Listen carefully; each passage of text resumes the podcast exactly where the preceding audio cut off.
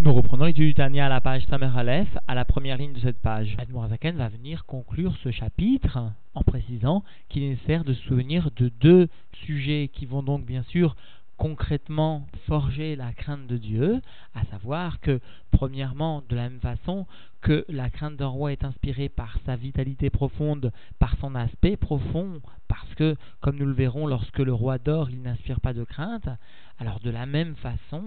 un juif ne doit pas seulement se limiter à une vision matérielle des mondes, il doit s'habituer tout le temps à percevoir l'aspect profond de ces mondes, la lumière divine profonde qui anime les mondes.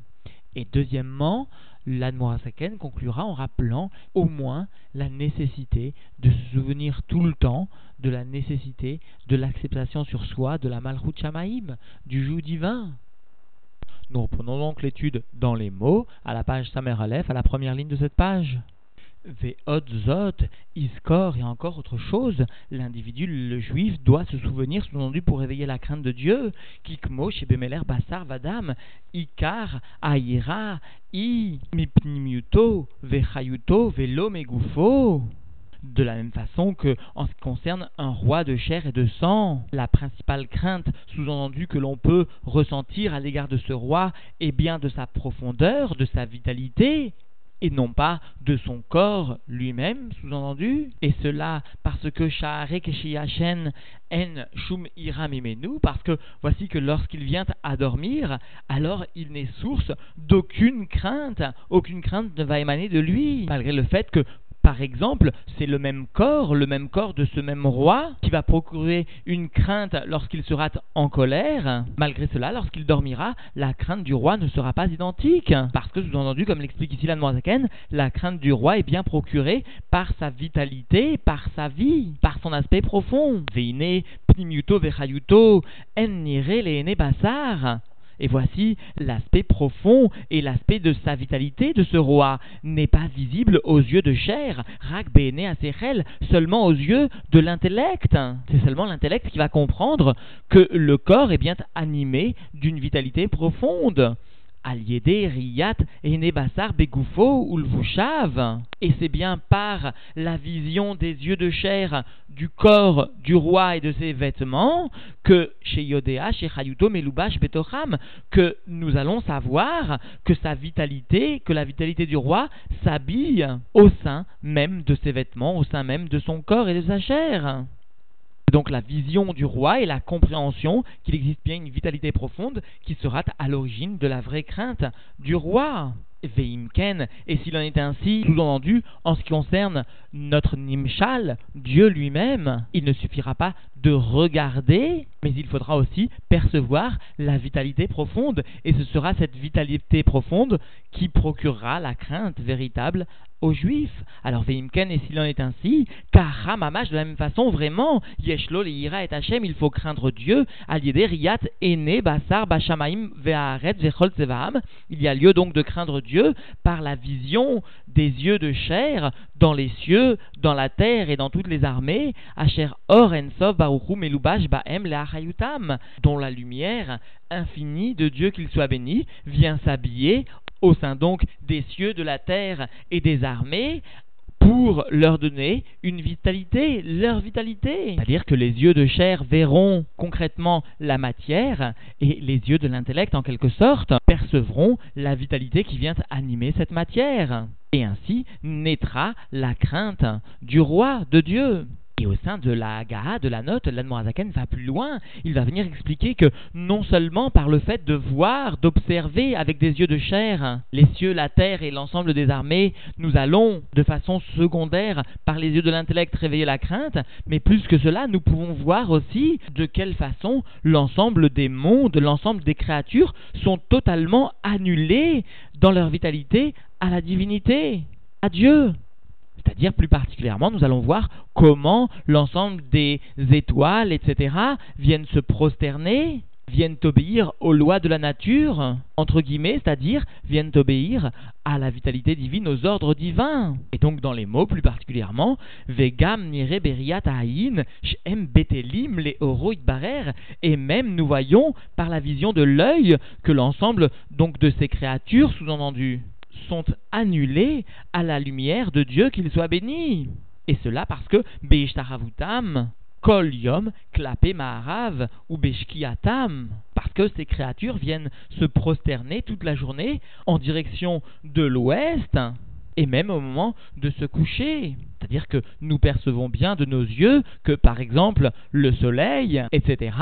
vient depuis le matin jusqu'au soir diriger son mouvement, sa translation, sa rotation euh, en direction de l'ouest. C'est ce que nous percevons de nos yeux. Cela, comme nous allons le voir, parce que la Shrina se trouve bien à l'ouest. Kmama Rabotinuzal, comme nous enseignent donc nos sages dans la Gemara Babavatra al Pasuk sur le verset Vetsava Shamaim Lecha Mishtachavim, et les armées du ciel, des cieux, vers toi se prosternent. Shashrina Bemarav, parce que la Shrina se trouve vers l'ouest, à l'ouest, motamo. Venimsa, il se trouve donc que non seulement sous-entendu au moment où elle se couche, ces armées sont donc annulées à Dieu à l'ouest, au Maharav, à la Shrina, mais plus que cela, toute la journée, Ilucham Kolayom, Klap et Maharav, leur avancement toute la journée se fait bien en direction de l'ouest, ou derer Aishtachavua ou Bitul. Cela est bien le chemin mot à mot de la prosternation et de l'annulation. C'est-à-dire qu'il faut bien comprendre, explique l'Admorazaken, qu'a priori il n'y aurait aucune raison pour que l'ensemble des étoiles, pour que l'ensemble des armées célestes viennent se diriger vers l'ouest, viennent se prosterner, c'est-à-dire se coucher le soir vers l'ouest, à l'ouest, si ce n'est que finalement elles viennent transformer leur nature et elles viennent se soumettre à la shrina, à la présence divine. Il faut bien comprendre que dans la Kabbalah, le Maharav, l'ouest, est synonyme et le symbole de la malchoute, c'est-à-dire du dévoilement justement de la shrina. C'est-à-dire la shrina est ce qui constitue la source de vitalité, de vie pour l'ensemble de ces armées célestes. Et donc nous percevons bien le degré d'annulation de l'ensemble de ces armées célestes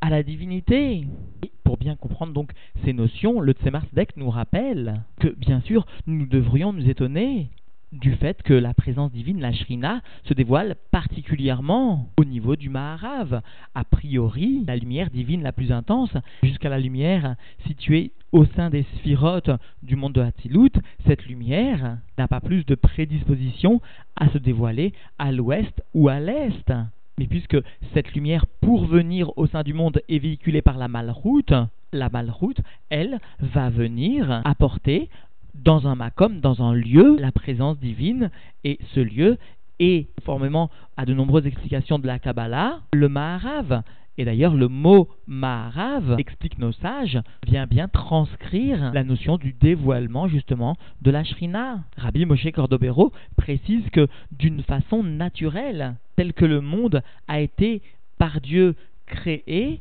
les étoiles, l'ensemble des armées célestes, auraient dû aller se diriger auraient dû se prosterner vers l'est. Tel était, entre guillemets, leur chemin naturel, leur voie, entre guillemets encore, naturelle, de par leur création, telle était donc leur voie d'avancement et donc de prosternation. Et en fait, ces créatures, ces armées célestes ont réalisé que le dévoilement donc de la malroute se situait au Maharav et ont donc transformé, changé modifier leur avancement, entre guillemets encore une fois naturel, conformément à leur création, et sont venus se diriger cette fois vers le Maharav et se prosterner, c'est-à-dire se coucher au Maharav, lieu de dévoilement de la malroute, de la source de vitalité de l'ensemble des mondes. Nous reprenons donc dans les mots Veine, Gam Michelora et Ameler Meolam, Veeno Makiroklal. Et voici même celui qui n'a pas vu le roi jamais et qui ne le connaît pas du tout. Aval Piken malgré cela lorsqu'il va rentrer dans le Chatser, dans la cour du roi, Veroé, Sarim, Rabim, Venir Badim, Mishtachavim, les Ishechad, et lorsqu'il va voir de nombreux princes honorables se prosterner devant un homme. Et le rabbi précise, le Khatser est bien un endroit où, d'une façon habituelle, le roi ne se dévoile pas complètement. Il ne s'agit pas ici de l'intérieur de la demeure du roi, mais seulement le Khatser. Parce que le rabbi explique ici l'intention, la kavana d'Anmorazaken. Le Khatser vient représenter dans le Nimshal, le monde, le Olamazé, un endroit où le roi n'habite pas, ne demeure pas d'une façon habituelle, ne demeure pas d'une façon dévoilée. Mais malgré cela, lorsque donc la personne va rentrer et va voir que de nombreux princes honorables se prosternent, sous-entendu donc les armées célestes, et même s'il s'agit que d'un aspect superficiel, Malgré cela, Tipol lave Emma ou Parade, malgré cela, va tomber sur lui une crainte et une terreur, tant donc intellectuelle que celle des Midot, la parade. Et même encore une fois, s'il s'agit de quelqu'un qui n'a jamais vu le roi, qui ne connaît pas du tout le roi, il s'agit d'une âme très basse qui n'a pas de perception naturelle de par sa source du monde de Assia, des niveaux les plus bas du monde de Assia, qui n'a donc pas de perception naturelle de la divinité. Malgré cela, par l'observation du monde et de l'annulation de ses créatures à Dieu, alors cette personne sera animée d'une crainte et même d'une terreur ressentie tant au niveau de l'intellect que du cœur. Et la Noirzaken va continuer à expliquer que malgré le fait qu'il ne s'agit ici que de l'évouchim, que d'habits qui viennent occulter, masquer la vitalité divine, malgré cela, l'homme a l'obligation de s'habituer à percevoir la vitalité divine qui vient animer ses créatures, et non pas seulement à percevoir l'aspect extérieur. Et donc dans les mots, ve'af sheu be rabim, et bien qu'il ne s'agisse ici que d'un habillement par de nombreux habits sous-entendu de cette vitalité divine. Et lorsque nous voyons les étoiles ou le soleil, nous ne percevons pas la divinité, mais seulement le levouche gashmi, seulement l'aspect matériel. Alors, Are en evdel klal beriat meler basar vadam ben sheu arum ou ben sheu lavouche levouche echad ou ben sheu lavouche belevushim rabim. Voici qu'il n'existe pas de différence du tout à la vision d'un roi de chair et de sang, que ce roi soit nu ou encore qu'il soit revêtu d'un ou de plus nombreux habits. Parce que sous-entendu, le principal est bien de ressentir que le roi se trouve là. C'est bien la perception du roi qui va faire naître un sentiment de crainte et là, Aïkar ou Aergel, mais le principal est bien l'habitude, c'est-à-dire les Argil Daato, Marshavato, Tamid, Liot, Kavwa, Belibo ou Mocho, Tamid, c'est-à-dire habituer son Da'at, son attachement et sa pensée tout le temps, afin que cela soit fixe dans son cœur et dans son cerveau tout le temps, constamment. Asher Kolma Sheroe Beenav, au point que tout ce qu'il va percevoir, tout ce qu'il va voir de ses yeux, Hashamaim Vaharetz ou Meloa, les cieux, la terre et ce qui l'emplit, Akol Em Levushim Chitzonim Shalameler Akadosh tous, tout cela ne sont que des habits superficiels du roi. Dieu béni soit-il, des et par cela, c'est-à-dire par l'habitude que l'homme s'imposera, alors Iskor Tamid Alpnimutam Vechayutam, alors il se souviendra de façon constante permanente sur leur profondeur et sur leur vitalité, c'est-à-dire sur l'aspect profond de ces créatures qui constituent la vitalité divine, la lumière divine. Et c'est justement cette habitude d'avoir constamment la vitalité de chaque chose qui va créer chez l'homme une véritable crainte. Et le rabbi vient expliquer la question que nous pourrions avoir maintenant et à laquelle l'Anmoazaken va venir répondre. En effet, nous avions expliqué précédemment au cours du chapitre 33 cette réflexion constituait le sujet de la émouna, de la foi. Et d'ailleurs, même dans ce chapitre, nous avons expliqué donc à la page Samer ou Amoudbet que les juifs Israël, ma'aminim, sont des croyants, ont la foi. Et a priori ici, l'Admorazaken souligne qu'il est nécessaire de s'habituer tout le temps, constamment. Il ne s'agit donc pas, à proprement parler, après ce que nous croyons comprendre, d'une émouna, mais plutôt d'un fait de forger une compréhension et d'habituer son cerveau, son corps, son cœur à cette havana, cette compréhension des choses. Et donc, a priori, nous pourrions nous poser une question. S'agit-il d'une émouna, d'une véritable foi, comme l'Admorazaken l'a souligné précédemment, ou d'un travail, d'un effort de s'habituer soi-même à un certain type de compréhension? Alors à cela, l'Admorazaken vient, vient expliquer Veze, Nirlal, Gamken, Belachon, Emouna, et cela est englobé aussi dans le langage de Emouna de foi, Shiulachon, Regilut, parce que le langage de Emouna est bien un langage de d'habitude, chez Marie, la Adam et Asmo, l'homme vient s'habituer lui-même. Que Mo Omen, Amen, Yada, verroulé comme un ouvrier Il vient, entre guillemets, habituer ses propres mains au travail. C'est-à-dire, comme explique le rabbi, l'ouvrier a parfois une perception intellectuelle du travail qu'il doit réaliser, cependant, son effort va viser à exercer ses mains à habituer ses mains à un travail de plus en plus fin. Et donc aussi en ce qui nous concerne, il y aura ces deux étapes. D'abord le fait de voir le roi, de voir Dieu au travers de ses armées célestes, puis dans un second temps, par nos propres yeux intellectuels, de percevoir la divinité qui vient habiller ces créatures. Et le rabbi vient expliquer que peut-être pas tout un chacun va savoir et va pouvoir à chaque instant réfléchir à de telles notions, va pouvoir visualiser intellectuellement la vitalité de l'ensemble des créatures du monde. C'est pourquoi l'Admoazaken va venir nous donner un autre conseil, à savoir Vegam, Liot, les Icaron, Tamid, et aussi il faudra se souvenir tout le temps la Shon Chormenouza, le langage de nos sages, que leur souvenir soit une bénédiction pour nous, Kabbalat Ol Malchut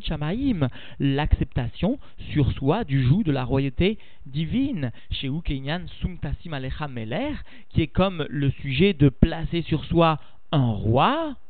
ou mot à mot tu placeras sur toi un roi, c'est-à-dire que chacun du peuple juif a l'obligation de placer Dieu, qu'il soit béni, comme roi sur lui, comme un joug, que ma comme fait rouler, comme cela est expliqué dans un autre endroit, etc. Et cela qui a Kadosh Baruch maniar et a Elionim, tartonim, ou meyached malchuto alenu. Et cela parce que Dieu, qu'il soit béni, laisse les mondes supérieurs et les mondes inférieurs et vient unifier sa royauté à nous. et nous, nous acceptons, etc. Sous-entendu, sur nous-mêmes, le hol, le joug de cette royauté divine. Et cela constitue le sujet des prosternations du shmonesre, de la tfila, de la hamida. Et cela vient après l'acceptation du joug de la royauté divine par la parole au moment du Kriyat Shema, lorsque nous disons Hachem Elokeinu, Hachem Echad. Et cela donc va viser à l'Arzor ou le Kabel à revenir et à accepter sur nous dans un élan de chouve, non pas comme dans un élan seulement de Ratsu, mais bien de chouve vraiment, Bepoel Mamash, en pratique vraiment. C'est-à-dire Bemaase, verrouler par l'action, au sein de l'action, etc parce que l'action constitue la finalité de toute expression d'annulation à Dieu, de toute acceptation du joug divin. L'action constitue le tahlit, la finalité, la shlemut, la perfection d'une acceptation du joug divin. Comme comme cela est expliqué dans un autre endroit, et en particulier le fait donc que l'action sera le témoin réel de l'annulation et donc de la soumission et de l'acceptation de Dieu comme roi dans le monde. Et donc, en définitive, la Zaken est venue expliquer que, premièrement, il faut se souvenir que de la même façon que la crainte d'un roi est inspirée par sa vitalité et son aspect profond, parce que lorsqu'il dort, il n'inspire pas de crainte, alors de la même façon, un juif ne doit pas seulement se limiter à une vision matérielle des mondes, il doit s'habituer tout le temps à percevoir la lumière divine profonde qui anime les mondes ou les armées célestes.